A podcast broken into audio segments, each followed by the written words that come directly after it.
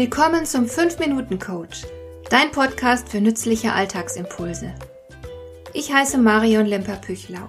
Als erfahrener Coach habe ich jede Menge psychologische Tipps für dich, mit denen du leichter durch den Alltag kommst, damit dein Leben ein bisschen einfacher wird.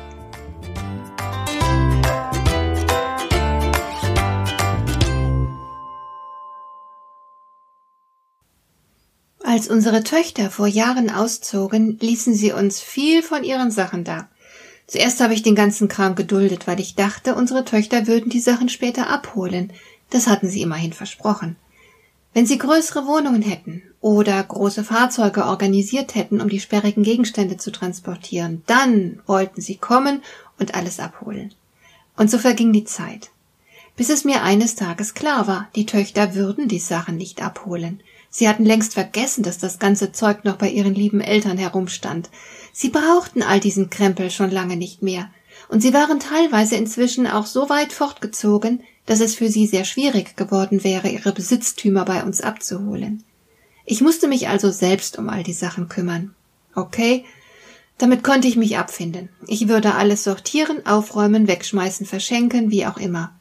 Bloß, dass ich scheinbar nie Zeit dafür fand. Ich wollte wirklich, dass alles geordnet werden sollte, so dass das Haus wieder leer und aufgeräumt wirken würde. Aber, wie gesagt, ich hatte scheinbar nie Zeit dafür. Kennst du das auch? Ich meine, dass du etwas erledigen willst, es dann aber doch nicht tust? Joggen gehen, den Dachboden aufräumen, endlich mal wieder eine bestimmte Person anrufen und so weiter. Du willst es eigentlich, aber du tust es nicht, obwohl du häufiger daran denkst. Und das nervt, denn du bist auf diese Weise ja ständig unzufrieden mit dir. Da hilft nur Disziplin. Du musst offenbar entschlossener an dein Vorhaben herangehen. Du musst dich endlich überwinden. Aber woher nimmst du die nötige Willensstärke? Wie schaffst du es, dich aufzuraffen? Zunächst mal, Willensstärke ist wie ein Muskel und lässt sich trainieren. Wenn du also beispielsweise beim Essen diszipliniert bist, wird es dir wahrscheinlich auch leichter fallen, deine Wohnung aufzuräumen. Du kannst deine Willenskraft problemlos trainieren, indem du jeden Tag irgendetwas tust, das dich Überwindung kostet. Das braucht nichts Spektakuläres zu sein. Vielleicht erledigst du noch eine Kleinigkeit, obwohl du schon müde bist. Oder du liest eine Gebrauchsanleitung, obwohl du so etwas hast.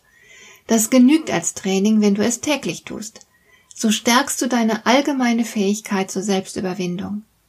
Wenn du etwas tun möchtest, das regelmäßig getan werden sollte und dich Überwindung kostet, dann ist das auch kein Problem. Als ich beispielsweise meinen ersten Hund ins Haus holte, war ich ganz und gar kein Spaziergänger. Wenn ich überhaupt mal Lust auf einen Spaziergang hatte, dann nur bei schönem Wetter. Mit einem Hund aber muss man mehrmals raus. Das ist mir damals enorm schwer gefallen. Inzwischen habe ich vier Hunde und das Rausgehen ist eine Gewohnheit.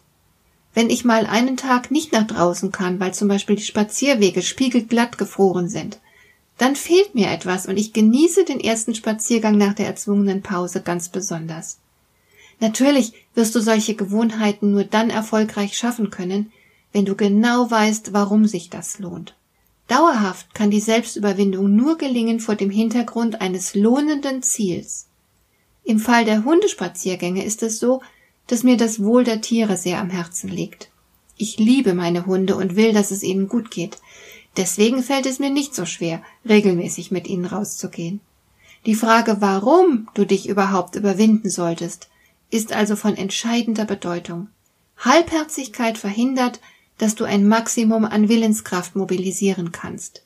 Ich erlebe das oft, wenn meine Kunden unbewusst die Ziele anderer, zum Beispiel ihrer Eltern, übernommen haben und dann scheitern. Das ist tragisch, weil sie sich dann natürlich selbst als Versager betrachten, die nichts auf die Reihe bekommen, aber in Wahrheit haben sie nur die falschen Ziele.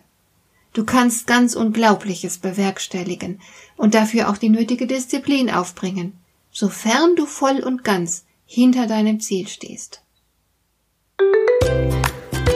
Hat dir der heutige Impuls gefallen? Dann kannst du jetzt zwei Dinge tun. Du kannst mir eine Nachricht schicken mit einer Frage, zu der du gerne hier im Podcast eine Antwort hättest. Du erreichst mich unter info@lemper-püchlau.de und du kannst eine Bewertung bei iTunes abgeben, damit diese Sendung für andere Interessierte sichtbarer wird.